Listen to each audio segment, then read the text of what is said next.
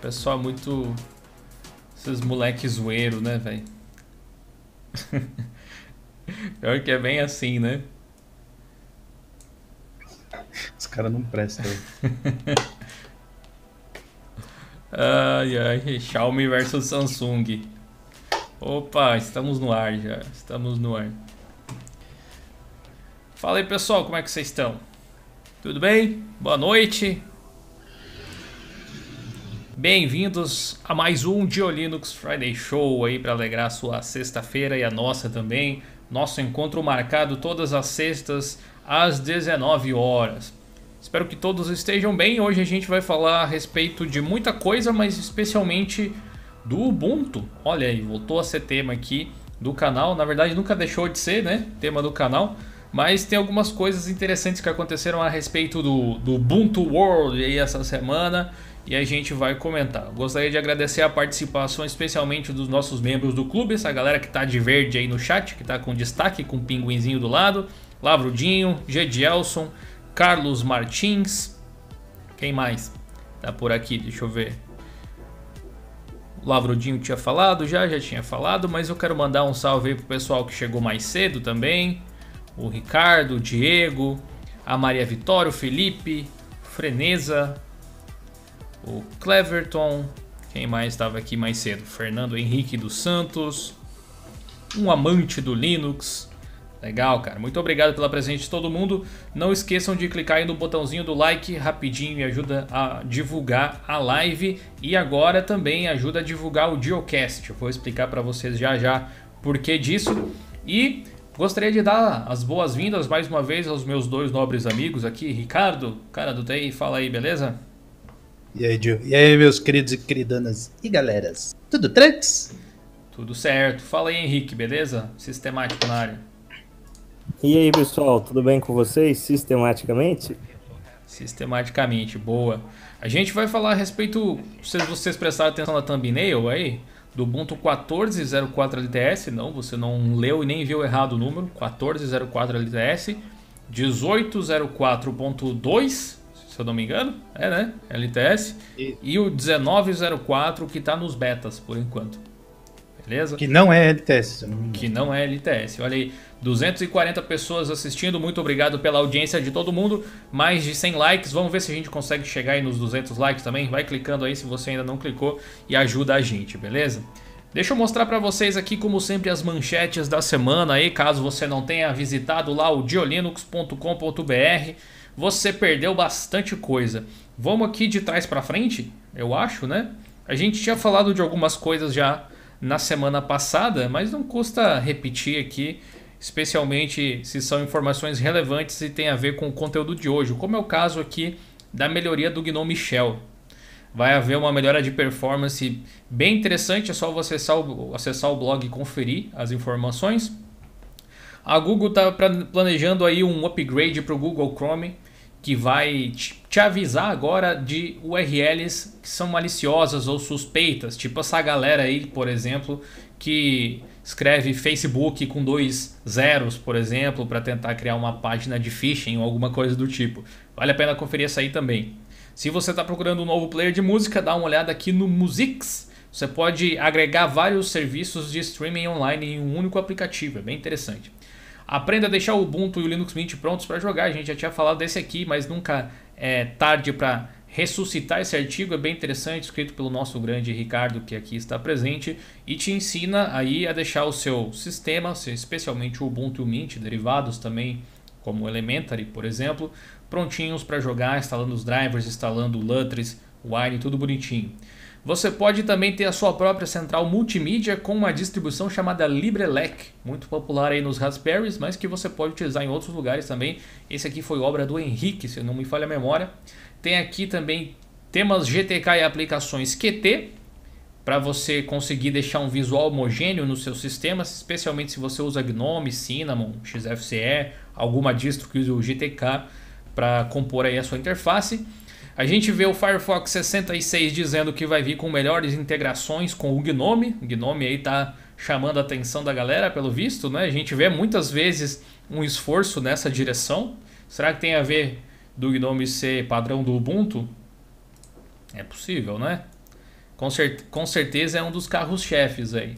Se você chegar lá no site agora, você vai ver esse artigo aqui. Lutris deve ganhar versões em Snap e Flatpak, segundo criadores. Olha aí o pessoal do Lutris querendo facilitar ainda mais as coisas para você jogar no Linux. Nice. Tem um artigo muito legal, muito bom, sem dúvida nenhuma. Tem um artigo muito legal escrito pelo Henrique, Windows versus Linux, instalação de programas, com um vídeo sensacional também para você entender todas as diferenças entre os formatos que existem aí no mundo Linux. É Deb, RPM, AppImage, Flatpak, é Snap, é binário, é SH, é .exe, MSI, .bat no mundo Windows, né? Vale a pena você conferir. Tem agora também como assistir a Netflix no Vivaldi de uma forma bem mais simples do que antes, sem gambiarra nenhuma praticamente. LibreOffice 6.2 também é lançado com uma interface quase ribbon aí, né? No notebook bar recebeu um upgrade legal. Então vocês podem conferir aí para quem sabe dar mais uma chance para o LibreOffice. Se, o seu, se a sua encrenca com ele era o visual, quem sabe agora resolveu a parada, né? E aqui tem dois artigos em específico que vão ser tópicos da nossa live de hoje, que é o Ubuntu 1404 LTS chegando ao fim da vida e o Ubuntu 18.04.2 LTS vai ser lançado ainda na semana que vem, mas promete várias coisas interessantes. Para quem tem placa NVIDIA, como eu, por exemplo, e gostaria de ter uma forma de gerenciar melhor a placa, inclusive fazer overclock, Green with Envy é verde com inveja. É um aplicativo bem legal via Flatpak para você é, instalar aí no seu Ubuntu, beleza? Eu gostaria mais uma vez de convidá-los a participar do nosso fórum. Tem uma galera aqui muito ativa nessa última semana. Tivemos da última semana, onde a gente anunciou basicamente, para essa foram mais de 40 mil acessos. Vocês são demais, cara. E o servidor chorou. Então a gente teve que fazer upgrades aí e tal. Entre lá, participe. Tem uma galera muito do bem aqui querendo ajudar, trocar informações, trocar ideias, compartilhar conhecimentos simplesmente sensacional. É só acessar plus.diolinux.com.br, o link está aqui na descrição para facilitar. E a gente tem que anunciar aqui, eu ainda não fiz um artigo, mas eu criei essa página aqui para deixar em um lugar estático. O Geocast está de volta. Na verdade, você está ouvindo ele nesse exato momento. Muitas pessoas pediram para que a gente transformasse o Friday Show em um podcast para que pudesse ser ouvido em outros lugares. Então, adivinha só o que aconteceu. Esse que o Geocast retorna, então, e todas as segundas-feiras vocês vão ter um compilado dessa sexta-feira aqui em áudio para você ouvir lá no Castbox, para você ouvir no Spotify, para você ouvir no Google Podcasts. E se você quiser baixar aí no seu aplicativo de podcast preferido, é só adicionar esse RSS aqui, beleza? Eu vou deixar também o link aí na descrição da live, é só vocês clicarem e conferirem. Começamos 2019 com tudo ou não, hein? Começamos muito bem, né? cara. Começamos muito bem. Eu diria que a gente está muito bem acompanhado aí. Eu já gostaria de agradecer ao Reginaldo Lopes, que mandou um super chat de 5 reais, dizendo assim, cafezinho. obrigado por nos presentear com todo esse conhecimento. Muito obrigado a você pela ajuda. Já vai ajudar a pagar as contas aí do fórum, com certeza, esses 5 reais. Valeu aí, Reginaldo. Ajudem muito. Ajudem muito. Acho que a gente poderia começar das versões mais antigas do Ubuntu para as novas. A ideia desse desse desse Linux Friday Show, desse Geocast também agora, foi falar sobre o Ubuntu porque uh, o Ricardo, na verdade, me deu essa ideia. A gente sempre usa o Ubuntu. Eu tenho um servidor Ubuntu aqui em casa, tenho o Ubuntu e um computador que eu uso para mídia, para assistir coisas, geralmente. Mas já faz um tempo, se for parar para pensar, especialmente depois que o Unity deixou de ser o padrão, que eu deixei um pouco o Ubuntu em si de lado porque eu não conseguia ser tão produtivo no Gnome Shell.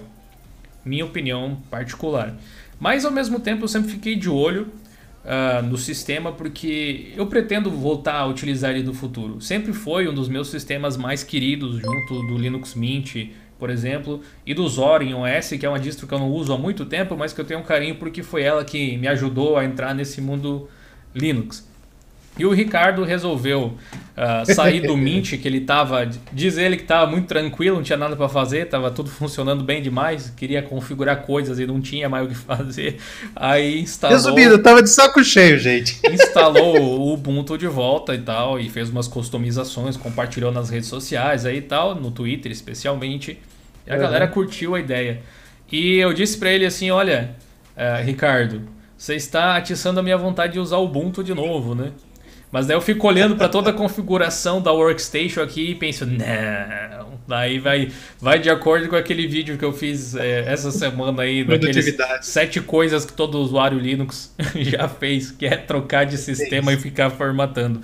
Vou conter os meus impulsos aqui, no máximo instalo em um computador de teste aí, mas já fiz alguns testes com o Ubuntu 19.04, afinal é o nosso trabalho, né, velho? Então tem muita é, coisa tem interessante ser, né? chegando, vai ter review na semana que vem para quem tá ansioso, provavelmente, para conhecer. Mas tem o Ubuntu 14.04 LTS, quem que lembra desse aí? Esse foi guerreiro, hein? Hum. Unity, eu acho que era a época do, do, do, Unity mais consistente, né, que tinha, Henrique, você chegou a usar esse aí? Sim, foi a época que eu migrei de vez pro Ubuntu. Olha aí, eu comecei a usar o Ubuntu no 12.10. Só 12, que eu 10. migrei de vez pro, é, no 14 que eu migrei de vez no 1404. Nossa, se eu falar qual o Ubuntu que eu comecei a usar. Você usava aquele Ubuntu com aquela cor maravilhosa, né? Aquela cor marrom. eu comecei no 804, eu acho. Nossa, Ubuntu marrom cocô ainda. É, isso mesmo. Nossa, tô ligado. Agora, a gente tá falando do 1404 LTS por um bom motivo, pessoal. Na época que ele foi lançado, junto com o anúncio, estava sendo dito que ele teria nada mais, nada menos do que 5 anitos de suporte. E eis que 2019 Olha. chegou mais rápido do que a gente pensava. Não é verdade? Chegou aos 5 anos. Deu aquela piscada assim, perdeu já, perdeu. Eu lembro de usar claramente o Ubuntu 14.04 LTS e agora ele está chegando ao fim da vida dele. Então, se por um acaso você tem alguma estação de trabalho rodando essa versão do Ubuntu, tem algum servidor rodando essa versão do Ubuntu, possivelmente é uma boa ideia você fazer um upgrade. Porém, a Canonical deixou claro também que eles têm um plano de suporte estendido para quem quiser pagar por isso. Quem precisa de mais de 5 anos de suporte, já que os primeiros 5 anos eram tradicionais, uhum. você pode contratar um suporte de manutenção especial da Canonical por mais tempo. Quanto custa? Eu não sei, mas você pode entrar em contato com eles e descobrir se realmente for necessário, beleza? Necessário. Igual o Windows 7 também. Ele vai acabar o ano que vem. Aí parece que vai a cada ano vai subindo 100 dólares, 200, sei lá, um negócio absurdo. Eles fazem realmente para você é. largar o osso. Exatamente. Não, provavelmente não é exatamente o caso da Canonical, mas acho que você não, perdi, ah. não perderia muito em instalar uma versão nova tanto que é de graça, né? Você pode instalar né? aí o 1804 LTS, por exemplo, se for possível, obviamente, né? Tem que avaliar a situação. Mas você vai ter um suporte por muito mais tempo. Inclusive, ano que vem, curiosamente, já tem outra LTS. Então, né? Hold ano your horses. É, a gente falando em LTS, né, a gente vai falar bastante desse assunto de LTS aí, porque o Ubuntu 18.04.2 LTS também vai dar as caras muito em breve e parece que ele vem com algumas melhorias bem interessantes, coisas que foram implementadas Ô, anteriormente Deus, na versão 18.10. Qual pulga? O próximo LTS não é a 2004? Pois é, cara, Isso mas mesmo. a gente a tá em 2019, não é? 2019 é a 1904 e a 1910, não é? Sim, sim isso. Por, isso, por isso que eu disse no, no, ano que vem a gente já vai ter uma outra LTS. Ah, que cortou aqui a minha. Ah, sei lá o que tá acontecendo, cortou aqui a minha ah, internet. Tá. Ricardo, ele, ele, não tinha, ele não tinha ouvido, mas é, cara, olha aí, a gente já tá prestes a receber uma nova LTS. Prestes, ah, tá. de certa forma. Falta um ano, né? Quase a. a falei, no momento que der. Doido. No momento que sair a, a 1904, vai faltar exatamente um ano para a próxima É LTS. verdade. É, é, é, exatamente isso, ou pelo menos mais ou menos isso, vai ser de repente variando um pouco os dias ali, que é bem curioso, né? Mas essa versão 1804 LTS, assim como as outras LTS, elas recebem de tempos em tempos como se fosse Service Pack. Lembra do Windows XP? Sim. SP1, SP2, SP3 e tal? É mais ou menos Windows isso. 7 também. Porque há, um, há muitas atualizações ao longo do tempo. E aí, ao invés de você instalar a versão lá lançada em, em, em, abril de 2018 e atualizar tudo o que foi feito, eles geram uma ISO nova com um compilado de atualizações e correções. Às vezes funções novas, mas isso é menos comum de acontecer. E aí uhum. inclui nessa versão e coloca aí um ponto alguma coisa. Então a gente teve já 1804.1. Estamos prestes a chegar a 1804.2. Inclusive, para vocês terem uma ideia, a 1204, a LTS lá de 2012, ela recebeu 5, entre aspas, Service Packs, chegando a 1204.5. É bastante coisa. Mas a gente está falando da 1804.2, né, a 16 também, se eu não me engano, sim. A gente está falando dela porque, ao contrário do que se imaginava, ouvimos falar em boatos internos correndo em publicações de, de uh, desenvolvedores e mantenedores da Canonical de que algumas novidades interessantes chegariam nessa versão do Ubuntu, né, Ricardo? Você fez um artigo falando sobre isso, até se eu não me engano. Uhum. Acho que eu fiz dois, eu acho. Eu não lembro, gente. Se eu, se eu esquecer a cronologia. Já escrevi tanto vocês... nessa vida. gente, vocês não sabem a correria e a loucura que é escrever pro, pro Diolinho. Sério, vocês não têm a noção, velho. É, você chega uma hora que vocês não sabem mais o que você tá escrevendo. É, uma das coisas interessantes que eles anunciaram que possivelmente seria incluso ali, eu baixei hoje uma daily build do beta da LTS, por mais, por mais contrassensual e mais louco que seja. E realmente uma das novidades é que você tem agora o kernel 4.18 incluso por padrão. O que não quer dizer. É, é, só pra galera ficar meio assim a par, não é o 4.18 que a, a kernel.org é isso mesmo, é? Faz lá do, do Turvos. É o 4.18 modificado pela Canonical, lá eles fazem os Paranauê deles e, ah, e show. É, isso, é, só... isso é o padrão de sempre. Né? Na verdade, é. nenhuma distro praticamente entrega o kernel vanilla que está lá. É. É, é, raro, é raro você ver isso sem fazer modificação alguma ou recompilar, pelo menos. É raro uhum. de você ver uma situação assim. Mas kernel 4.18 já está tá nessa, nessa versão aí 1804.2 pré-build, digamos assim, deve ser liberado na próxima semana. Fiquem de olho lá no blog que a gente avisa vocês. E também. Estamos falando dia 14, que é o dia dos namorados lá no hemisfério norte. Hum, então, fiquem de olho aí no. é, fiquem de olho tal. É, outra, pelo que eu andei outra coisa, vendo Outra coisa que vai acontecer nessa LTS, assim, se você está usando a 1804.1 com o kernel 4.15 Existe uma remota possibilidade de que não seja feito o upgrade de kernel para o 4.18 automaticamente, se você der, der um dist upgrade ali no terminal, por exemplo, alguma coisa assim. Se, Amém, porque eu estou usando seguir, a 4.20. É, se seguir. Não, mas isso não mudaria nada para você, né?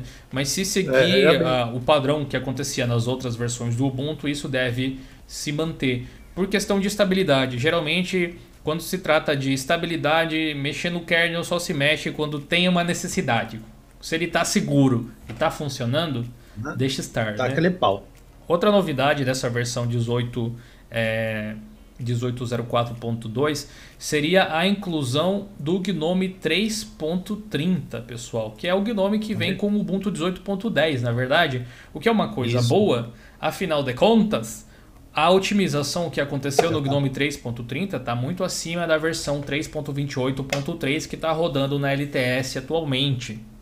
Isso pode fazer uma boa diferença tanto em consumo de RAM, por exemplo, Sim. como para o próprio workflow do sistema, pela forma com que as janelas abrem, fecham, as animações está um pouco mais estável. Mas aparentemente a maldição do Nautilus 3.26 permanecerá até. Por causa dos ícones, né? Exatamente, provavelmente permanecerá até a versão 19.04 agora que aparentemente está incluindo já por padrão essa extensão nova do Gnome que eu mostrei no Fedora aqui no canal algum tempo atrás, chamada Desktop Icons, que meio que revitaliza a área de trabalho do Gnome Shell, mantendo a forma do Ubuntu funcionar exatamente como você já conhece, como é hoje em dia, porém eu diria até com algumas melhorias, algumas coisas, alguns detalhezinhos faltando, mas vocês vão ver isso na review. Então, quem quer utilizar LTS, como eu prefiro sempre utilizar as LTS também, espera aí que na próxima semana já deve sair essa nova versão do Ubuntu, beleza? Falando é, sobre o. Dar... Hum. Pode falar, pode falar. É, sobre aqui, eu estou usando, né, gente, o, esse Ubuntu, só que eu modifiquei, como eu joguei aí o meu Twitch, né? É, eu modifiquei algumas coisinhas. Então, primeiro eu troquei o kernel, né? Se você não tem muita familiaridade ou tá com receio tal, não mude, tá? É, quem quiser, tem um artigo lá no, no Linux que é o. Vai ser engraçado de novo toda vez. Você pode falar o nome o, do programa. O, você pode falar o nome o, do programa, né? Ubuntu Cara, isso é Kernel Update Utility. É isso, obrigado, Gil. E, e, lá tá com uma uh, designer, designer, design muito reformulado, tá no mesmo padrão do Lutris, lá tudo bonitão tal. Tá facinho, não, eu pelo menos aqui não, não quebrou. Mas eu fiz como? Instalei o sistema, tipo, já logo em seguida eu mudei o kernel pra, pra já ficar chuchu. Outra coisa que eu percebi, eu não sei se foi alguns testes e tal, nas híbridas, eu pelo menos fiz aqui os testes, tá começando a subir sem precisar fazer aqueles paranauê que eu ensinei. Mas tem um porém, você tem que usar UFI e desligar o Security Boot. Pelo menos aqui eu senti que subiu fazendo isso, né? Então, uh, mas mesmo assim parece que deu alguns pau, não instalou direito uh, algumas algumas coisas, então eu tive que fazer aquele paranauê que eu ensinei no vídeo. Então, já vou aproveitar o Jabádio. Uhum. Faltam 500 pessoas para chegar a 3 mil inscritos. Tá? Então, Bom. eu tô vendo que tem 400 pessoas. Eu acho que vocês são umas pessoas boas, né? Que senão eu vou ter que banir todo mundo. ah, é? Não, não brinca com o sentimento do moderador que ele enlouquece. É, Ali, ó, na verdade, além do Ricardo eu... ter colocado o link aí no, no chat, eu coloquei o link dos canais do pessoal aí na descrição da live. É só você acessar aí e clicar. Clica no linkzinho do canal do cara do TI, do Sistemático, do FastOS, da Oficina do Tux. Tá tudo aí.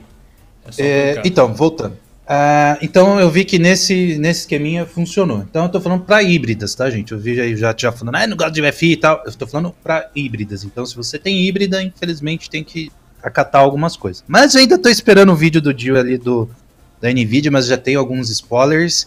Outro spoiler, eu acho que eu vou fazer uma segunda parte do meu vídeo falando sobre Nvidia híbridas Canonical e afins. Então pode ser que venha parte dois da novela.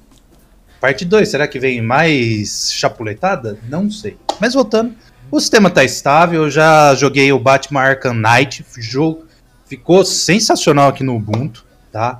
Uh, o Gnome, pelo menos aqui para mim, não tá consumindo muita memória. Aqui vai consumir bastante porque eu tô com um zilhão de coisas abertas. Mas no meu notebook mais basicão, que tem uma HD Graphics 3000, gente, 3000, rodou tanto com 8 GB, com 4 GB, e é um i5 terceira geração. Então eu acho que eles conseguiram consertar os leaks e tudo mais. Então eu acho que na próxima versão aí do dessa LTS, eu acho que vai ter muita coisa legal aí pro pessoal voltar para o Ubuntu. E tô começando a sentir é, produtividade aqui no, no, no Gnome, que nem o Gil perguntou que sente falta tal. É, eu só preciso me readaptar aquele monte de janela, tá? Que eu tava muito acostumado com o padrãozinho Windows lá do Mint, né? Que vai, sobe e tal. Hum, normal, né? Esse tipo de coisa acontece mesmo. Acontece. Vou compartilhar com vocês aí no chat, vocês devem ter visto já o link do meu Instagram, quem quiser puder, né? Segue lá também. Mas é para uma foto em específica que eu publiquei hoje de tarde. Se você gosta de bastidores e tal, é legal que você siga ali, sempre tem algumas coisas diferentes do que vocês veem nas outras redes sociais. E essa imagem aí é do Ubuntu 19.04, que seria um beta ainda, né? E uhum. ele já está se aproximando das. Saúde. ele Não, já, engasguei mesmo. Ele já está se aproximando. É melhor desengasgar do que morrer, né? Mas enfim. É. Ele já está se aproximando do, do lançamento, né? Então tem algumas coisas que já estão meio que definidas, claramente. Inclusive o visual dele que tá, tá muito bonito. Se você não gosta de laranja ou qualquer coisa assim, aí você não vai achar bonito. Mas se você gosta desse visual do Ubuntu, gostava do Unity quando ele foi lançado, quando era novidade, provavelmente você vai gostar desse novo visual aí, ou você achou interessante o Unity 8 naquela época. Eles meio que revitalizaram a pegada dos ícones Suro, né? Yaro, né? Agora chama, eu sempre confundo. Yaro. Mudaram o nome. O Yaro. E criaram um conceito de desktop com ícones bem uh, conceitualmente interessantes, porque eles respeitam um formato que me lembra até o estilo iOS de ser, assim. vagamente, sabe, pelo shape dos ícones e tal. Mas claro, pegando mais aquele shape que era utilizado no Ubuntu Touch com o Nossa, Ubuntu verdade. smartphones, que era o Unity 8 exatamente. Além disso, a gente tem a implementação de vários ícones novos, várias coisas têm uma aparência um pouquinho diferente, o que é legal também. E você vê também um trabalho no sentido de melhorar a usabilidade do sistema, por isso da adição da nova extensão. Mas vocês vão ver mais detalhes de como ele está funcionando no vídeo de review que eu vou fazer para vocês, ou de preview na verdade, né? Porque não lançou ainda preview. a versão. Então fazer uma preview aí para vocês, beleza? Eu acho que realmente, realmente é uma pena que o 1904 não seja a LTS, porque ele tem muita coisa legal ali acontecendo. Inclusive, com a extensão na área de trabalho, finalmente o Ubuntu se liberta daquela história do Nautilus 3.26 ainda, podendo acompanhar é. as releases do Gnome, trazendo toda aquela path bar nova, essa modernidade assim. Ficou bem bacana, cara, bem bacana. Ah, falando em extensão, eu lembrei. Acho que você deu a dica de ter uma extensão, coloca os ícones lá em cima. Eu acho que foi você. Eu não lembro. É a idade, gente. É, tô, tô ficando gaga já. E tô voltando a treinar futebol americano, então as pancadas ajudam o processo. é, eu lembro que eu pesquisando como configurar aqui o Gnome para fazer as modificações e tal, eu vi que num dos seus artigos você falou de que pela central não estava muito legal, né, de colocar as extensões e tal. Ah, sim. Gente, eu achei muito mais fácil usar pela central. Cara, eu digitei lá os, as extensões de que você falou. Uhum. Cara, digitei, instalar, instalou. Cara, quase nem precisei reiniciar o Gnome Shell, só para algumas coisas que eu não lembro. Aí eu fui lá, é, acho que é Alt F2, eu acho. Você coloca R, iniciou, já era. Cara, ficou. Eu, eu acho que eles estão acertando a mão, né? Se começarem a fazer esses ajustes, pode ser que a Canonical meio que deixe de segundo plano a ideia de querer voltar um Unity da vida. Eu vou deixar pra mais Ah, eu acho que eles nunca tiveram, na verdade, a, a vontade de fazer isso. Mas o que eu acho, tipo, voltar o Unity efetivamente. O que eu acho possível, dependendo de quem liderar esse time aí, é eles criarem uma coisa tipo o Zorin faz, Zorin a distro da Irlanda, quer criar um Gnome desktop hum. próprio, tipo a Endless, que tem um shell próprio. Então vai ter o Ubuntu Shell, por exemplo, que aí vai ter algumas é. características específicas assim e tal. Mas, uh, enfim, a gente vê um Gnome bem mais fluido. Eu compartilhei de novo aí o Instagram, quem puder já segue lá de novo, já faço o pedido. Nessa imagem específica, nessa foto, vocês conseguem ver uma coisa que é bem interessante que eu estava discutindo no grupo do Telegram do Gnome hoje pela manhã até que é, eu já mostrei aqui no canal um comparativo entre KDE e Gnome no consumo de RAM e a diferença que dá você observar o consumo pelo terminal e pelo Cassis Guard e pelo Gnome System Monitor, por exemplo. O Gnome System Monitor mostra muito mais consumo do que realmente uh, ele está consumindo é, se né? você faz a leitura pelo terminal, que seria o modo mais acurado, teoricamente. E você vê um consumo muito legal, muito decente, eu diria que não teria muito que reclamar, quanto menos melhor, claro, mas 613 MB, 615 MB, acho que era alguma coisa do tipo. Tá bom pro Gnome, não tá? Tá, tá ótimo. De RAM. Só que, que tá se bom, você abrisse o, o, Gnome System Monitor, ele, ia, ele mostrava 1 GB e 200 por algum motivo. Então, você vê que é estranho, o Gnome né? System Monitor ele mostra muito provavelmente a quantidade de memória realmente utilizada e a memória que está em buffering, fazendo um uhum. somatório e exibindo ali, que foi a suposição que eu fiz e eu demonstrei em um vídeo aqui do canal. É só vocês colocarem Gnome versus KDE consumo de RAM aí no YouTube que vocês vão achar o vídeo, beleza? Então, temos coisas boas para para esperar aí para a próxima uhum. versão do Ubuntu, muito provavelmente. E ela me parece hum, provavelmente a melhor versão com Gnome que a gente viu até agora. Pena uhum. que não é uma LTS de novo, né? Mas já falta só um aninho aí para a nova versão LTS. O que não é tanto tempo assim, mas nos lembra que a gente envelhece também bem rápido, né, Ricardo? Aham. Uhum. Eu acho que daqui da mesa acho que eu sou mais velho, eu acho, velho. É, eu acho que sim, mas não é tanto assim também, não. Tem o, o sistemático voltou aí, recuperou as vidas, comeu a semente dos deuses. eu tô aqui só ouvindo.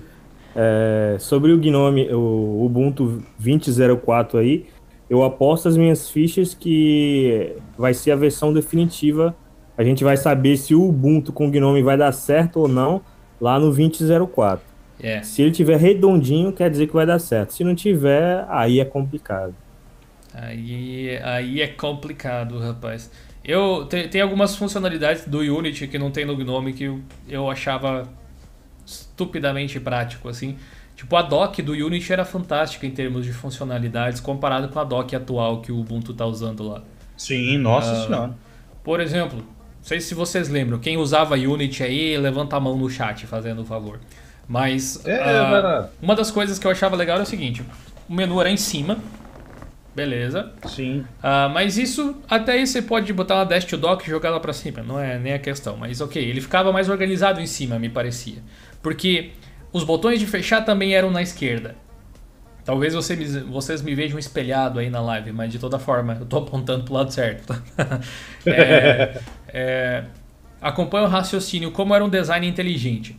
Existiam os menus globais, então o, a janela do aplicativo se encaixava completamente no espaço livre. Se você mandasse ocultar a dock, então a janela ficava exatamente no máximo tamanho possível dela, mais que isso só se você desse F11 para esconder as barras. Super compacto Exato. e você não perdia a visão dos seus indicadores, que é uma coisa que necessita de extensão hoje em dia para ser exibida do Ubuntu, e nem dos botões de desligar, calendário, relógio, coisas assim, e você conseguia ter acesso ali aos seus aplicativos na esquerda. Só que a, os botões de fechar, minimizar e tal ficavam na esquerda também. E olha só que interessante. Como era tudo concentrado ali, quando você ia lá e fechava um aplicativo na esquerda, você era, você tinha um caminho bem mais curto até abrir o menu e abrir outro aplicativo ou clicar em outro aplicativo. Você basicamente nem movia o mouse necessariamente, né? Coisa que se for parar para pensar, agora você fecha lá na direita e tem que correr o mouse todo para a esquerda para daí abrir outro aplicativo, né? É, um, é uma questão de é, inteligência é, é de design. E outra coisa interessante que tinha naquela barra era dois comportamentos, duas coisas. A lixeira que ficava lá embaixo, na verdade três coisas, acabei de lembrar de mais uma. A lixeira que ficava lá embaixo, né? É. Essa lixeira que ficava lá embaixo, uh, ela era um atalho muito prático. Você podia esvaziar a lixeira por ali, você podia arrastar um item do desktop para a lixeira ali, bem macOS style assim mesmo. E ela não atrapalhava porque ela ficava lá escondidinha. E acima dela tinha um ícone de mudar as áreas de trabalho de forma dinâmica. Então você tinha um lugar para clicar. Ah, aquele quadradinho, é muito bom. Muito. E mexia Usava ali. muito esse ícone.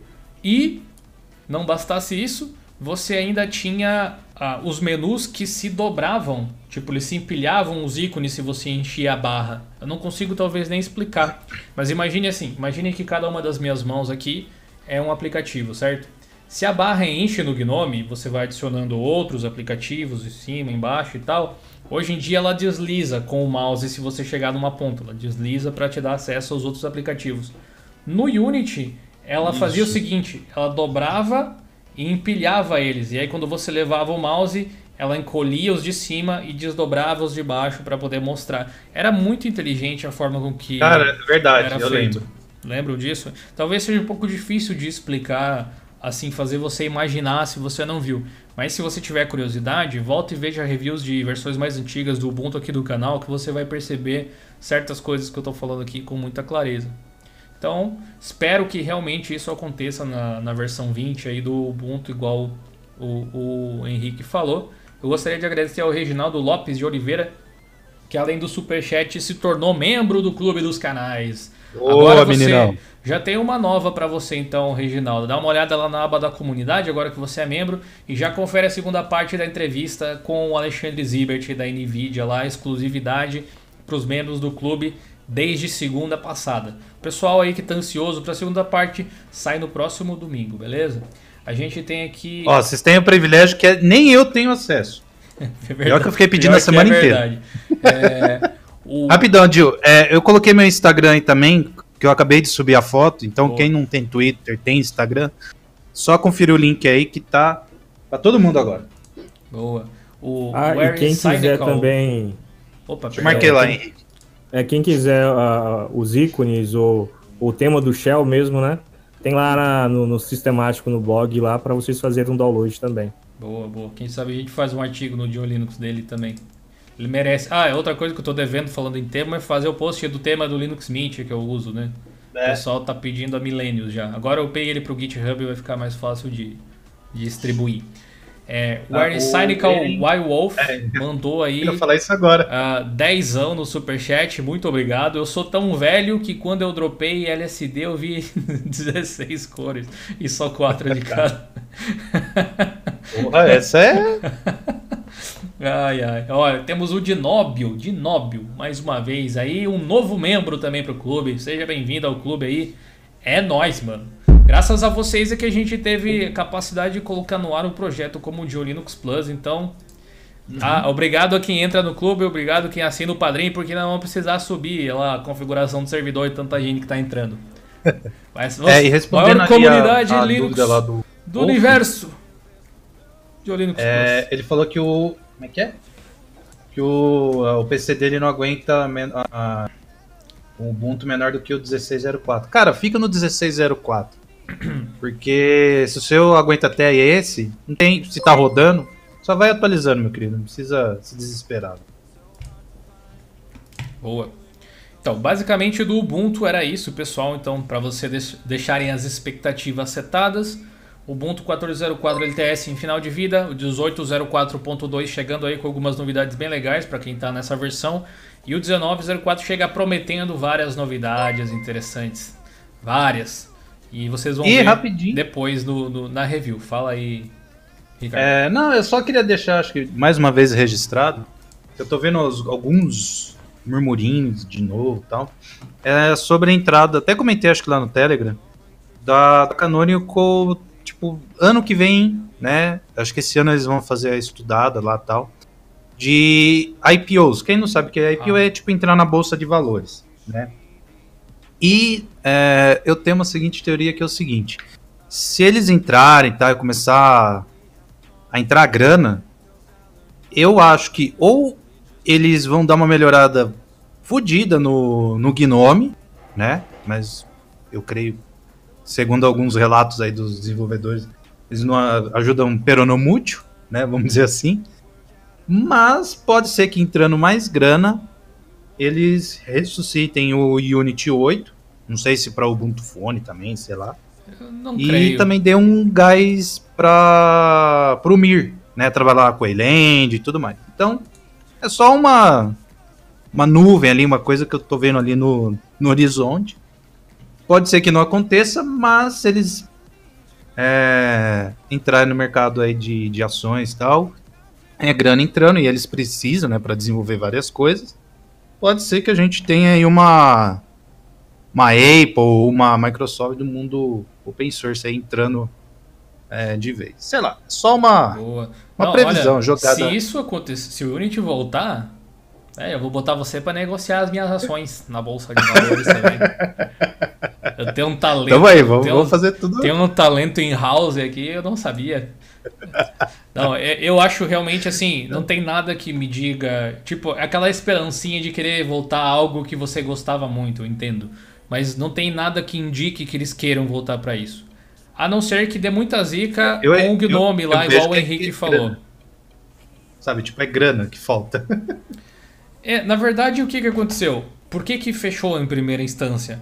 Porque não dava retorno. Era um, você Exato. desenvolver uma própria interface do jeito que eles estavam fazendo e não ser uma interface. É, apesar de ser open source, de ser comunitário, de ser software livre, uh, era só o Ubuntu que usava praticamente. Você tinha as versões. É, as versões uh, que era possível instalar no Arch Linux, até o Fedora, se eu não me engano, podia instalar o Unity, uhum. mas era o Ubuntu que usava. Não tem. É tipo o Pantheon lá do Elementary OS. Por é. mais que tenha outras distros, ele que é o, o flagship, ele que é o a, a, distro que carrega ele ali. Assim como é, de certa forma, o Cinnamon também. Apesar de ter outras distros que usam mais ele em comparação com o Pentium, assim, o Linux Mint é o flagship do Cinnamon e ponto final. É assim. É. É o assim, Deepin é assim também, é, o DDE lá. O Deepin também, exatamente. É. Pelo menos por enquanto. entra nessa. É. A Canônica, como empresa. tem rumor ali do Fedora, né? Querendo atrair investidores, abriu seus projetos e o galera viu: olha, esse Unity está sugando muito desenvolvimento, está sugando muito, muita energia financeira da empresa, da equipe e tudo mais. E ele por si só, estar no Ubuntu ou não, não trazia lucro, aparentemente. É. E era por e foi por isso que eles decidiram voltar para o Gnome para ter um approach mais comunitário, em outras palavras, para dividir o desenvolvimento da interface e utilizar algo mais que a Red Hat usava, por exemplo, e usa. Ter, de repente entrar com uma, uma forma de ser mais concorrente desse, desse jeito, né? E foi assim que aconteceu. Então é, teria, teria, eu... teria, que. O Unity teria que ser lucrativo para que eles voltassem, eu suponho. Ou alguém simplesmente milionário ou com muita grana chegar e dizer assim: não, desenvolve aí que eu banco, dane-se. Entendeu? É, não, eu vejo que, que assim, assim que eles podem estar tá usando o Gnome para, sei lá, tipo, verem o que, que tá certo, errado, que não dá tal. E, sei lá, na hora que eles. Gente, é só suposição, tá? Vamos brincar aqui um pouquinho de supositório. É, é, pra eles depois falarem, ah, beleza, tipo, sei lá, teve muita enrusga, não deu certo, sei lá, tô, tô imaginando. Na hora que eles voltarem, tipo, pegar o Unity e tal, sei lá, reescrever do zero, sei lá, eles já terem uma, uma certa certo know-how, né? Então, e também entrando grana de das ações, velho, vai. Daí eles vão poder trabalhar do jeito que eles quiserem ali do. De oferecer. Porque no ITO lá da internet das coisas, a parte de quiosque que eles falam, né? Que é aqueles totem para você. Tipo, pagar um ticket de estacionamento, fazer pedido e tal. os totem burro. Os, é. Os pontos os ponto burro. Parece que o Gnome não se acerta tanto. Sei lá, tá uma treta aí muito grande e tal. Mas é só lá para depois de 2020, por aí vai. É, cara. Então, quem, quem, quem vamos viver, aguardar. Quem viver, verá. É. Ainda, é ainda tem outra questão também. Quem garante que eles não façam que nem o, o Unity, né? Porque o Gnome aí de novo e faz um novo é. Unity baseado no Gnome. Mano, Também pode ser eu, uma... se, se, é, se o Ubuntu deixar o Gnome de novo, eu quero ver o tamanho da treta que vai dar. Vai ser uma Vai, volta, vai, volta. Vai. Mas, assim, do, do meu ponto de vista, em termos de usabilidade da interface, foi é, prejudicado. Tipo, tenho menos usabilidade no Gnome hoje do que eu tinha no Unity, na minha modesta Sim. opinião. A tecnologia que o Unity usava era é, defasada, digamos assim, em comparação com é. o que o Gnome usa hoje em dia. Fato, isso não tem como discutir. Sim. Gnome é edge, assim, de tecnologia, assim como o KDE Plasma. Mas, como eu disse, em usabilidade, como alguém que era produtivo utilizando Unity e não se sente do mesmo jeito no Gnome, eu, eu, eu entenderia realmente essa questão que vocês falam aí. É, seria bom se tivesse algo do tipo, ou pelo menos um Gnome bem diferente do que como ele é agora. Mas, de novo, é, um é, uma for é a forma com que eu enxergo, assim, eu... Tem várias coisas que eu admiro no projeto Gnome, sou amigo de várias pessoas que estão no Gnome, gosto de algumas coisas que existem no Shell, acho que eles têm algumas das melhores soluções para algumas coisas, mas não para todas, uhum. e no conjunto da obra não é o tipo de desktop que o Jonathan particularmente gostaria de utilizar. Tanto que o que o Ubuntu faz hoje, especialmente o 1904, pelo que eu vi, está muito mais próximo do que eu gostaria de usar do que o que eu vejo no Fedora 29, por exemplo, que tem o Gnome puro. Uhum. Ô Dil, e também é mais fácil você, a partir do Gnome, se você prestar atenção, é moldar ele para um Unity 7. É bem mais, assim, se a Canonical quiser querer fazer como o, o, exemplo do pessoal lá do Zorin, né? Sim. Dá para fazer o, um, um, Ubuntu Shell, que é, nem você é, comentou. Ou Endless, né? É, é, deixando, deixando, é que nem o Endless também. O Endless é um, um, bom exemplo. Deixar o Gnome aos moldes do Unity, como se fosse o Unity 7, mas com todas as tecnologias novas do, do Gnome e, e tudo mais, né? Logo que é, o Unity 8 não seja uma opção. E se é, você prestar, falo... é, se você prestar não, atenção, o Gnome, ele meio que está indo para esse. O Gnome no Ubuntu, ele cada vez mais se aproxima ao Unity. Quando você vê uma funcionalidade nova sendo implementada, não é uma novidade, é algo que já existia no Unity 7. Exatamente. Então você tipo, vê que a Canonical, volta. a Canonical é, meio que quer deixar o Gnome como Unity. Entendeu? Esse é o, é, é o lance dela, deixar o Gnome como Unity. Aí, é. se vai haver muitos empecilhos ou não, se ela vai acabar desistindo, aí é só com o nosso pai guru aí para saber, porque é. o destino não pertence a mim, eu não tenho esse, essas capacidades aí. Não, é. Porque assim, eu vejo que com essas extensões, pelo menos que eu instalei aqui, eu vi que a galera curtiu e tal. Cara, é, eu acho que, por exemplo, para Canonical implementar elas no suposto Gnome dela lá, com todas essas modificações, eu acho que seria até mais fácil para ela manter, sabe? Tipo, o Gnome tem o código aberto e tal. Então ela pega lá as funcionalidades do Unity 7, por exemplo, que todo mundo curtia, que o Dio já falou, dava uma limpada no código tal, dava aquela revitalizada, colocava nesse Gnome novo, né? E que assim, que o que eu vejo, por exemplo, que a Canonical quer tentar entregar é, é uma harmonia, tentar entregar uma harmonia né? Ela tenta prezar por isso. Ela seria a Apple da, do software livre, assim. Só que com essa, por exemplo, ah, o Gnome faz isso, tipo, tira uma função que todo mundo do, que usava o Ubuntu curtia, tem que ficar, sabe esse joguinho de gato e rato, de ficar correndo no mesmo lugar? Então eu, eu acho que se a Canonical, tipo, abrir capital, tal, começar a, a mostrar mais o, o Linux dela para o mundo, né, não só para gente e o mundo corporativo, ela vai ter que entregar uma identidade visual consistente, né? Tipo Mint, KDE e tal. Porque imagina, o pessoal vê, ah, legal, o, o ah, um Gnome tem essa tirou essa função, mas por que tirou? É, aí o Ubuntu tem que ir lá correr e fazer. Então eu acho que se eles forem entrar nesse mercado aí para, sei lá, concorrer com Microsoft, Apple, é, Google, eles vão ter que meio que falar pro pessoal do, do Gnome ajudar de outra maneira e não sendo junto né, com o desenvolvimento. Mas isso é só se eles abrirem capital. Se não abrir, vai continuar do mesmo jeito que tá. Mas é o que eu vejo aí. É, eu acho que isso que você falou, a parte de criar um, um desktop seria mais fácil de manter, eu acho que não faz muito sentido. Na verdade, bem pelo contrário. Se eles desenvolvessem um, o próprio ambiente gráfico, eles teriam Tipo, ainda mais criando um fork em cima do Gnome, que a comunidade de Gnome não ia ajudar tanto assim. Eles só iam ter mais e mais trabalho, mas ao mesmo tempo, se eles só quisessem não ter trabalho, botava o Gnome padrão e dane-se. Tipo, botava um tema no máximo, entendeu? Mas pelo uhum. visto, eles deram atenção para o que o pessoal tava dizendo. Não, eu quero meus ícones indicadores, eu preciso ver aí o meu ícone do, do, do Dropbox, do Google Drive, do Slack, do sei lá do que, do Telegram, etc. Porque eles é só uma forma de você interagir com essas aplicações.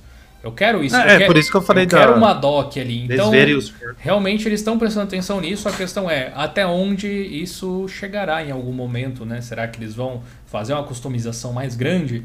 Porque a maior prova para mim de que o Gnome Shell padrão, do jeito que ele é, não é dos mais intuitivos possíveis, é que uma empresa que eu respeito muito e que eu gosto demais, que é a Endless, e fez uma pesquisa extremamente extensa com usuários de todos os níveis, especialmente as pessoas com menor conhecimento, construiu um shell completamente diferente em cima do Gnome Shell. Sim. E não é parecido com a forma de se utilizar do Gnome tradicional. Isso quer dizer alguma coisa no meu ponto de vista. Quer dizer que a forma com que o Gnome funciona hoje em dia não é tão intuitiva quanto ela poderia ser. Não é tão mainstream, né? É algo divide, mais limitado. Divide opiniões, sem dúvida nenhuma. Eu gostaria de agradecer o Felipe Fernandes, que mandou aí um dólar. É dólar mesmo Boa. isso? Rapaz, dólar furado? Tá ricão, hein? Aí o Felipe, depois ele mandou 2 dólares, mandou 3 dólares ao todo. Obrigado aí, Felipe. Boa. E disse assim: tema do Mint do Dil pra ontem, pelo amor de já. Vou ver se eu posto ele amanhã, cara. Fica ligado no blog, velho. Vou postar lá, pode deixar. O Francisco de Assis Lima Neto mandou um real no superchat. Muito obrigado, Francisco. É nóis, mano. Tamo junto. E o Vanderlei Humberto é mais um orgulhoso membro do Clube dos Canais aqui do Diolinux. Dá uma olhada lá na aba da comunidade depois também que tem material exclusivo para vocês por lá, beleza? A gente vai responder algumas questões rápidas aí. Selecionem duas questões cada um de vocês aí pra gente finalizar o episódio de hoje. Galera aí do chat, façam as suas melhores perguntas e aí que o, que o Henrique e o Ricardo vão escolher. Façam aí de novo. Enquanto isso, eu vou fazer aqui uma, uma, umas menções que eu preciso fazer. Quando vocês escolherem as perguntas, me avisem, tá? Eu vou ler uma aqui então. O... É um nome complicado de se falar, é o Eric, o Ericinical alguma coisa.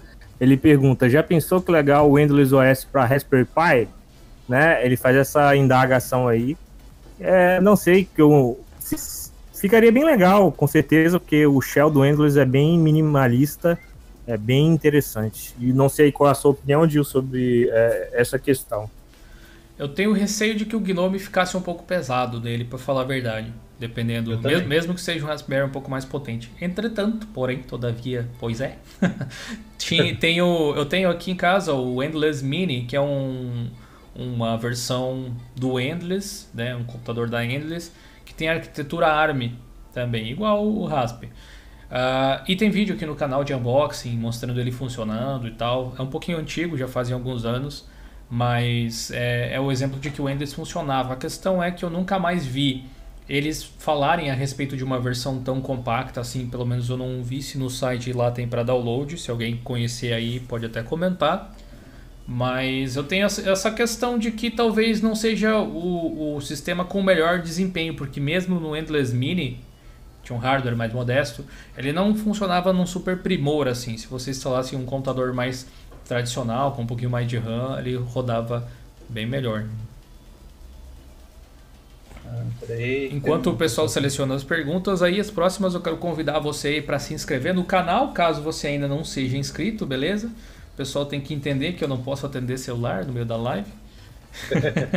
ah, e, lá, e, e, também aí, ó, quero dizer para você dar uma conferida na descrição aqui da live. Tem vários links importantes e interessantes. Você pode aí entrar pro clube, igual o pessoal fez hoje aí, ajuda a gente bastante. Seguir o nosso canal de lives na Twitch. Depois que acabar aqui, a gente continua lá e todo dia tem live. Se você curte as nossas lives, cole lá na Twitch TV todos os dias às 20 horas. A gente sempre joga algum game, bate um papo com a galera. É muito bacana, é uma energia muito legal que o pessoal passa por lá.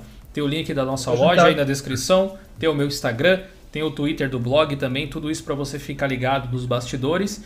E, especialmente, temos o link para o fórum plus.diolinux.com.br. Se você ainda não participa, corre lá e entra para a comunidade também. Tem um link para o nosso podcast agora. Olha só quanta coisa a gente fez só em janeiro. Então você pode seguir também o podcast no Spotify, no Google Podcasts, onde você quiser, para receber os episódios toda segunda-feira. E também tem o link dos canais, tanto do Henrique, que está participando aqui, quanto do cara do TI, entre alguns outros. Se você gosta de conteúdo Linux de qualidade, é só acessar um desses canais aí, beleza? Fala, Ricardo. Próxima pergunta. É, é, bom, eu vou juntar duas em uma. Beleza. É, Deixa eu ver, eu perdi aqui o nome do cara, mas ele perguntou se tinha como instalar kernel antigo numa nos sistemas novos e se tem como instalar o Gnome Vanilla, né, que é o nome certo, seria o puro, né, na no Ubuntu, né? Certo. É, bom, sobre o kernel eu não recomendo, foi em caso muito muito específico para algum Às vezes tem suporte só numa versão antiga, né? Algo assim. É. Então aí é uma roleta russa, né? Mas tem. Isso tem, mas é, é, é, né? Não, ele, ele, ele não pediu se era recomendado, ele pediu se dava. Dá. Dá, que dá, dá. dá. né? que dá, dá. Que dá. dá não, é. Você tem, por exemplo, no Ubuntu você tem o repositório kernel mainline. Lá nesse kernel mainline você tem todas as versões dos kernels, desde os 2. Ponto alguma coisa, Guaraná com é. olha lá, até a, a versão 5 RC e tal. Então, se você é vida louca, quer baixar os deb e instalar, tem, tem artigo do blog de Linux explicando.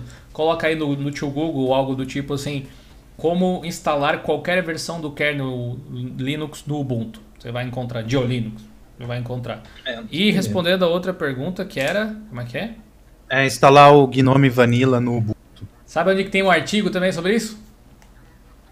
Deve ter. Lá no blog de Linux também. Coloque como instalar a versão Vanilla do Gnome no Ubuntu. Você vai encontrar provavelmente esse artigo. É só você instalar o pacote é, Gnome Session, se eu não me engano. Mas Isso. veja lá no artigo por via das dúvidas. Obrigado ao Léo Lima, que mandou um realzão aí no superchat. Muito obrigado. Vamos, vamos juntando, vamos juntando a graninha aí para pagar o servidor. é, opa, ele mandou mais cincão. Léo, você tá ricão, hein, mano? Dio e as placas híbridas terão solução caso a AMD e Nvidia não façam otimizações elas mesmas? A comunidade conseguiria otimizar os drivers por si só? Eu fico meio tentado a responder a sua pergunta por causa do superchat, assim, mas eu vou te dar poucas pistas, porque nesse domingo, às 19 horas, sai a segunda parte da entrevista com o Alexandre Zibert da NVIDIA, que a gente está entrevistando tem esses caras já agora. E a gente falou especificamente sobre placas híbridas, então vai dar para ter uma noção por lá. Mas para não deixar você aí sem uma resposta um pouco mais elaborada, já que você colaborou com a gente aqui e também o pessoal que está assistindo, dá para se dizer que é possível fazer esse tipo de melhoria mas vai ter que rolar uma sinergia provavelmente de todos os lados. Enquanto a AMD, por exemplo, e Intel tem o código completamente aberto, ou a maior parte dele ao menos, a Nvidia é bem mais restrita nesse tipo de coisa. Inclusive o próprio Alexandre falou a respeito disso, que é uma forma que a empresa encara o mercado. Então eles vão ter que encontrar alguma vantagem em abrir o código que eles não enxergam no momento para que isso aconteça. Mas a gente vê muitas otimizações acontecendo nos últimos anos. Se você pegar aí dos últimos, vamos dizer, três anos, por exemplo, você vai ver que as uhum. híbridas estão funcionando muito melhor hoje em dia do que estavam há três anos atrás. É uma pena Isso. que demora tanto assim para melhorar, né? Exato. Mas tá seguindo aí. Mais informações vejam o vídeo aí de domingo que vai sair no canal. É, Gabriel... Aproveitando, Dio, já que tá, agora a galera placou aqui. Beleza. Godine Super Saiyajin, vocês estão criativos no nome. é da gente fazer um tutorial por ano de como instalar Steam, Origin no, no YouTube e Twitch para ficar atualizados tudo. Cara, vai no meu canal, vai no Diolino. É, o procedimento é o mesmo, cara. Tipo, é. num, agora com DXVK, essas paradas igualzinho, tudo. Igualzinho, é, um tem como você preparar o software. É, como preparar o seu, seu Linux para isso. Então não vejo todo ano tipo fazer um artigo. Pode atualizar mas já tem como fazer esse tutorial. Uh, o Diogo falou que. Tá, tá, tá, que no Note dele não roda Linux. Cara, eu acho que eu conheço você do meu canal. Uh, se você não prestou atenção, foi fazendo que eu dei bronca na, nas lives passadas. Só foi pulando o vídeo para instalar lá os comandos, você não vai instalar mesmo, tá? Então, fica aí a minha bronquinha da live. Querem instalar um híbrida tal? Senta o bumbumzinho na cadeira e assistam do começo ao fim, tá bom? É, é importante entender, quando você faz modificações no sistema, é importante que você entenda por que, que você está fazendo aquilo. Exato. Você, você pode até só seguir os passos que alguém te der, mas isso vai fazer com que você só chegue provavelmente no máximo até o local onde a pessoa chegou. Mas quando você entende o procedimento e os porquês dos quês, você pode usar algo muito legal que todo mundo tem, que é a inteligência e tentar adaptar Exato. e muitas vezes até melhorar o processo que a gente está te ensinando. Por isso é importante entender processo. Eu queria agradecer ao Gabriel Paiva também, que mandou um, um super chat com dois reais aí. Muito obrigado, Gabriel. E disse: Diolinux Plus tá super bacana. É nós, mano. Acesse o Diolinux Plus. É um projeto que tá dando orgulho de ver o pessoal debatendo assuntos de uma forma tão harmoniosa e respeitosa assim. E claro, né? Sempre aparece ou pode aparecer uns engraçados aí, tem um botãozinho de sinalizar que a gente ripa esses loucos fora na mesma hora, tá? Então fiquem tranquilos, é o local se, ideal para vocês tirarem dúvidas. É o local ideal para novatos tirarem Gil, dúvidas.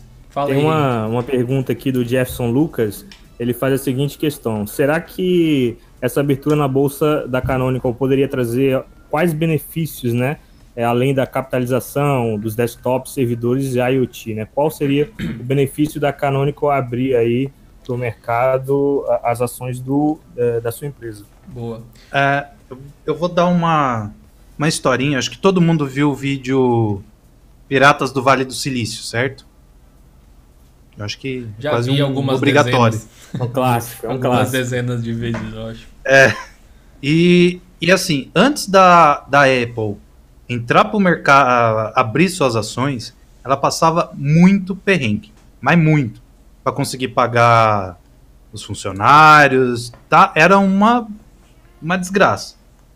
Quando o Steve Jobs teve a a sacada de entrar pra bolsa, todo mundo falou: ai, vai quebrar, não vai dar certo, vai isso, vai aquilo. Eita, chegou o negócio bom aí, tipo. Vai dar pra fazer mais 200 horas de live. Eita!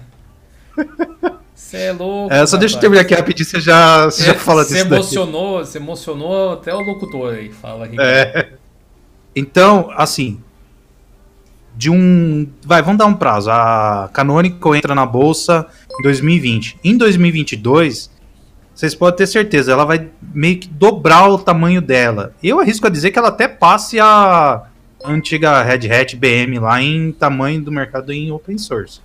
Entendeu? É, é assim, mercado de ações é muito. É, mu é, muito bizarro, vamos dizer assim. Que num dia você tá com um capitalzinho, vamos dizer assim, de 100 mil dólares e, sei lá, daqui uma semana você tá com 200 milhões de dólares. Entendeu? Então, é, essa seria a, a, a, boa de você entrar. Além de você ter recursos, aí você consegue pagar desenvolvedor, consegue pagar equipes para você colocar outros projetos em, em andamento, né? Vai é, lá, Dio. Aí, aí que talvez gere uma certa discordância, mas claro, antes de mais nada, deixa eu agradecer essa pessoa que é louca da cabeça e mandou né? 100 reais, Diego Martins, mano. Você praticamente pagou aí todo o serviço que a gente tem lá. é. é. Ajuda pro server. Meu Note é da segunda geração do i3 e reinicia quando coloco qualquer versão do Linux, porém no Windows roda normal. Alguma ideia? Ele é só, ele é só Modelo. Intel. Ele é só Intel. É só isso. Porque sinceramente não me vem nada à cabeça que possa que possa Cara, se for ocasionar tipo, isso. Assim. Positivo, vai ser isso mesmo. Agora você não falar qual modelo, qual que é a. Não, segunda é, é geração. É né? É, às vezes alguma coisa antigo, na BIOS também. Pode é, ser, mas nessa época aí da segunda, nessa segunda geração, não, não lembro se tinha Wi-Fi, eu acho que ainda não tinha. Não, acho que segunda tava, geração acho que não tava tinha. Muito, tava muito no começo e reinicia quando coloca qualquer versão do Linux, porém no Windows roda normal. Alguma ideia? Realmente, infelizmente, não, cara. Você já testou várias distros? Como é que foi o negócio aí? Sabe o que você pode fazer? Posso até soar meio repetitivo, mas ajuda a gente a trazer essas conversas para debates mais específicos e deixar registrado. Cria um tópico lá é. no fórum também. Marca a gente Isso. lá e a gente tenta te ajudar, beleza? Gabriel Paiva mandou 5 reais aí e disse: Gil, você acha que tem muita diferença entre a disponibilidade de software RPM e Deb? Gabriel, muito obrigado. Antes de mais nada, Uh, o Debian tem um repositório gigantesco, né, cara? Mas RPM também tem muita coisa. A questão é que de Deb para RPM não muda muito, sabe? Na verdade, a forma Só de empacotar tipo... os arquivos eles são praticamente os mesmos. O local onde você joga eles e coisas assim. Você pode ver que, que existe esse, essa diferença. Tanto é que, até pouco tempo atrás, o DaVinci Resolve, que é um editor de vídeo fucking boss aí, que eu quero fazer um vídeo mostrando ele para vocês também ele até pouco tempo atrás ele era para CentOS especificamente. E ele não tinha nenhum RPM, mas eu tinha visto algumas compilações que a própria Blackmagic, que é a empresa que desenvolve ele, tinha feito que tinha RPM. E o que o pessoal fazia? Transformava em Deb. Tipo aquele Make é. Resolve Deb que a gente postou lá no blog, inclusive. Então, uh, existe talvez uma disponibilidade de software um pouco diferente para alguns em específico. Você pode usar o Alien para converter eles, por exemplo, mas é realmente o comum por causa do Ubuntu, especialmente, por isso da importância dele, a gente estava discutindo aqui na live, uh, de uh, você chegar num site de algum programa específico, você vê lá para Ubuntu, daí tem .deb para baixar, entendeu? Mas de forma geral, é bem possível que você não sinta tanta diferença assim, se sentir vai ser algo bem específico, muito provavelmente. É, Gabriel. Gabriel, é isso aí. Uh, eu tinha que falar alguma outra é coisa, que era o tópico do, do, do, do abrir o capital da Canonical, certo? Beleza. É. é, que você tinha falado antes. Então, eu não vejo com, com olhos super, super otimistas necessariamente, porque pode acontecer muita coisa aí. Quando uma empresa abre o capital, ela deixa que, obviamente, investidores de fora cheguem e geralmente esses investidores, dependendo da quantidade de ações que eles compram, eles vão ter bastante influência na empresa. Sim, ah, e o próprio, o próprio Mark Shuttleworth disse que não se vê vendendo a Canonical. Por isso que eu acho que existe um certo é, conflito de interesses, digamos assim, ali. Mas digamos que acontecesse realmente isso. Pode ser que com ah, a ele pode vender tipo, capital, tipo 40%, isso já seria nossa senhora. Com a abertura de capital, pode ser que ah, pessoas não tão interessadas assim no Ubuntu Desktop, por exemplo, entrem ali, injetem dinheiro e digam assim: não, meu dinheiro é para fazer isso, é para fazer mais dinheiro no servidor, não é para investir em algo que não traz retorno para mim. Então é possível que o tiro, nesse caso, saia pela culatra e menos uh, recurso seja destinado justamente para o desktop, por exemplo. Mas pode acontecer o que o Ricardo ah. falou. Se entrar um investidor dizendo, não, eu quero desktop, pode acontecer também. Entendeu? Então é, é meio que.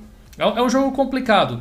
Aconteceu e, e foi muito bem para a Apple, na época lá, porque a, a o que a Apple estava querendo oferecer para o mercado já era o principal produto deles, era o que dava lucro. Então, os computadores passaram a dar mais lucro ainda porque teve mais investidores para ajudar a vender esses computadores. No caso da Canonical, qual é o produto principal? Serviços de infraestrutura, servidores, nuvem, IoT, coisas assim, não é um desktop necessariamente. Então, aí eles podem é, incluir o desktop e oferecer uma solução completa. É, o desktop, Entendeu? na minha opinião, ele faz parte do caminho até você levar a empresa ou o consumidor ou o cliente para um outro serviço, sabe? Ô Gil, peraí, rapidinho. Galera, para de escrever em caps lock, tá? eu tô removendo as mensagens. Se ah, continuar a escrever em caps lock, eu só vou é, dar uma colher de chá para quem tem visão debilitada tal. Se continuarem escrevendo em caps lock, eu é, vou banir. Fica em cima do shift, caso não, tenha, não esteja achando. Olha, ganhamos, é. ganhamos um dislike novo. é, mas assim, voltando ao tópico aí, o que, que pode acontecer com, com, com essa questão de, de bolsa, de valores e tal? A gente estava discutindo isso aí. Então tem esses dois lados, positivos e negativos aí.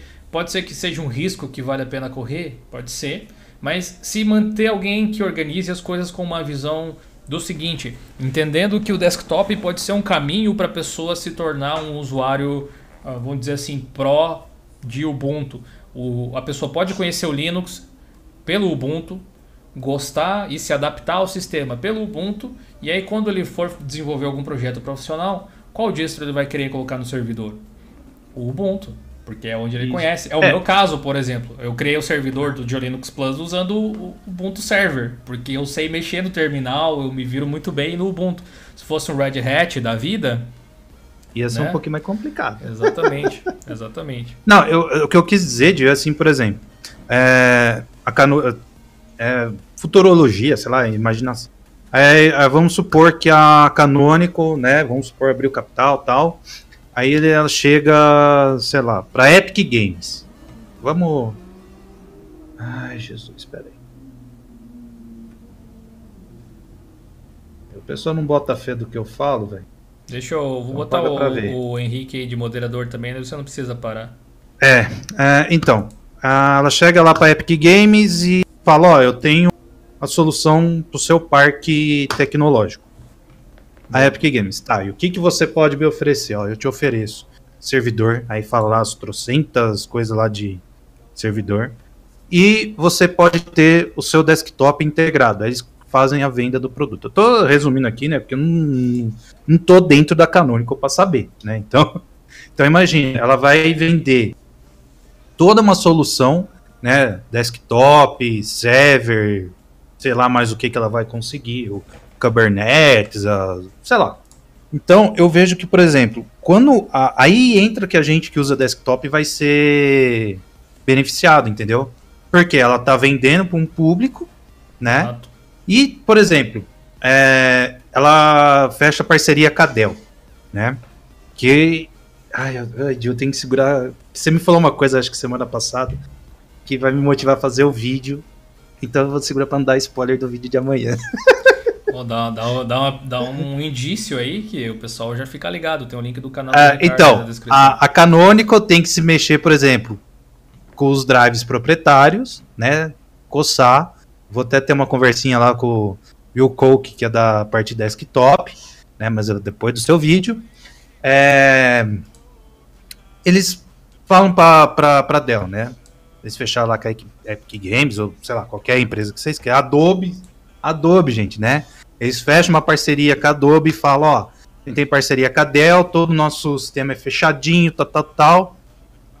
vamos começar a distribuir um pouco mais afim. Então, ela vai trazendo todo esse know-how e grana entrando, que a galera vai ver. É uma empresa que está na bolsa, isso lá fora conta muito. Uhum. A, a, gente aqui fala, ah, tá, a empresa está na bolsa, a gente caga e anda para isso. Que a gente não tem essa noção. É, mas lá parte, fora conta. A maior parte do público brasileiro não investe em ações. Não, não investe nem na, na tesouro direto. Você fala tesouro direto, pensa que a gente é pirata. boa. boa. boa. Essa é boa. enfim, é. É, enfim. Então lá fora conta muito se uma empresa tem IPO, entendeu? Então, ou, ou ah, tem ações. Então, a, a imagina, você chega, a Canonical, sei lá, abre o capital, começa um monte de gente se se tipo na entusiasmo, vê que é um produto legal. E também eu vejo que, por exemplo, quando ela se mostra para o mercado, isso vai para o mundo inteiro, né? Porque querendo ou não, a Canonical ela ainda é meio escondida, certo? Para o grande público ela é escondida. Isso vai dar uma visibilidade tão grande que acho que foi até o Renato que falou que que a Adobe não é, tem um bom know-how de com o software lá dela em Windows, tem, teve bastante gente que instalou. Isso vai, vai por exemplo, vai ter mais gente é, instalando o Ubuntu, velho. Entendeu?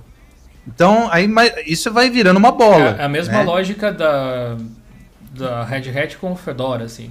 Por que, que, Exato. Não, por que, que Fedora? Porque ele é, ele é parte do desenvolvimento da própria versão Enterprise. Vamos dizer que o Ubuntu Server seja o Enterprise. O Ubuntu Desktop, de certa forma, é exatamente essa o experiência. Fedora, né? É. Então, eu, eu, eu não, vejo não mais na, ou menos... Não nas versões dos pacotes, tá? Só para deixar claro. Mas, é assim, é a, é a ponte entre o usuário não técnico para o técnico. Exato. Então, eu, eu vejo, tipo, essa, essa, essa movimentação, né? Então, sei lá, é pra gente ficar de olho, né? A gente vai ficando de olho, vai vendo que o tio Mark tá muito, muito quietinho. Entendeu? Ele é. tá. Isso que você falou que é ficou... verdade, né? O pessoal conhece mais o Ubuntu do que a Canonical, por exemplo. Exato. Curiosamente, Entendeu? as pessoas sabem mais o nome Apple do que iOS. Uhum. Né? É o é, contrário. Então, é, de repente dá uma valorizada. Então imagina. Na, na entendeu? Então imagina. Ah, ele ficou quieto aí um tempo, aí ele soltou a bomba que Agora o Ubuntu aí da série 1804, o LTS, vai ter 10 anos de suporte. Mas ninguém não, tava mas, prevendo que ele ia... ninguém confirmou também, né? Ele falou, ele falou e deixou no ar. Ninguém publicou em um site oficial, é. nada disso. Aí foi lá, confirmou. Então, vamos ficar de olho do que o. Eu, eu acho que ele deve ter falado, tipo, tem... eu queria isso aí, vamos ver se dá, né? É. se virem aí agora, dar suporte. Meio que isso aí. Deixa eu agradecer Mas, ó, aqui isso, o, o, o, Francisco. Joga pra galera. Ó, agradecer Mas isso é outra coisa Pereira, boa. que entrou pro clube dos canais. Aqui a gente já tá estourando nosso tempo de hoje. É. Francisco É, que Pereira... aqueles 100 reais ali, pelo amor de Deus, muito mais gás. É. Francisco Mas, rapidinho, Pereira. Esses 10 deixa, anos deixa eu só do... ler o nome do pessoal que enviou aqui é. o superchat aí, é depois você finaliza. É, Francisco Pereira entrou pro ah, clube então. dos canais. Muito obrigado aí, Francisco. É nós. E o é Vinícius nóis. Tavares mandou 5 reais e disse o seguinte: é, Gil, você não acha que esse problema do Diego, que o Diego Martins colocou, não seja o EFI BIOS ativo? Obrigado pelos 5 reais, Vinícius. É, então, eu falei antes, né? Ele disse que é da segunda geração. Pode ser que seja, de não fato. Se, se for realmente tem. isso, talvez dá uma olhada na BIOS, o Henrique mesmo falou, é. ver se tem um UEFI ativado, se é Curie Boot, alguma coisa assim. Mas eu não lembro, sinceramente, se na segunda geração a gente já tinha essa tecnologia. Talvez dependa do computador. Por isso que eu acho que a gente vai ter que ver imagens e vai ter que conversar mais a fundo para tentar resolver esse problema aí. Agora eu gostaria que você, Ricardo, finalizasse o papo, depois o Henrique, e depois aí eu finalizo aqui pra gente encerrar aqui no YouTube e continuar lá na Twitch. É, então, os 10 anos que, a, que ele falou que é para dar, isso dá mais segurança para quem vai querer investir. Entendeu? Porque a pega lá o, o exemplo da Red Hat. Ela tinha um suporte, era do que? 10 anos também? 12? Sei lá, era uma cacetada de anos ali de suporte. Então a galera fala, pô, vou ter uma base bem sólida, não vou ficar tendo surpresa. E a negada ia lá e investia. Com isso, eu acho que a Canonical tá vendo que deu certo ali, eles falam, ah, opa, vou trazer pro meu. Então, fica aí o. Vamos, vamos ficar no ar. Fala Henrique, finaliza. O que, que você acha? Ah, eu acredito mais ou menos em base aí que você tinha falado sobre essa questão. É, esse problema aí, problema não, essa questão de abrir capital é algo bem complicado, né? Os investidores podem ir totalmente de contramão ao que os usuários querem, né? Vai que, sei lá, muitas vezes podem pensar só no lucro cegamente e dane-se o desktop, por exemplo. Vamos focar só em servidores. Então é, é algo a se arriscar, mas se dá certo também, a evolução é inimaginável, né? Porque vai entrar mais dinheiro, mais recurso, mais desenvolvimento. Aí o negócio vai e não para mais. Gigantesca. Respondendo rapidamente uma dúvida de alguém que colocou aqui, deixa eu ver se eu acho o nome. Ah, o Francisco mesmo, nosso novo membro. Jill tem como instalar o VirtualBox no Endless OS? O Endless ele tem suporte apenas a Flatpak. Por isso, você precisa que os softwares estejam ou no repositório dele mesmo ou no FlatHub. Em outras palavras, Exato. se você não encontrar na loja de aplicativos dele, provavelmente não tem como instalar, já que o sistema é bloqueado para instalação de outros tipos de aplicativos. O barra dele é somente leitura. Beleza? Quem quiser continuar com a gente, partiu Twitch. O link está aí na descrição do nosso canal de lives. É só acessar lá twitch.tv barra de Linux. Eu vou dar aquela spamada no chat aí para vocês verem o link. É tá? Padrão, tá? Spamzinho básico aí. E participem com a gente, lá tem live todo dia. Só vamos fazer aquela paradinha básica aí, 5 minutinhos de pit stop para tomar uma água, ir no banheiro, né, comer alguma coisa rápida e continuamos lá, né? Começamos por lá. Muito obrigado, Henrique. Muito obrigado, Ricardo. Muito obrigado, pessoal valeu, galera, que fica. Valeu, e bora lá com a gente para Twitch, galera. Falou. Valeu. valeu.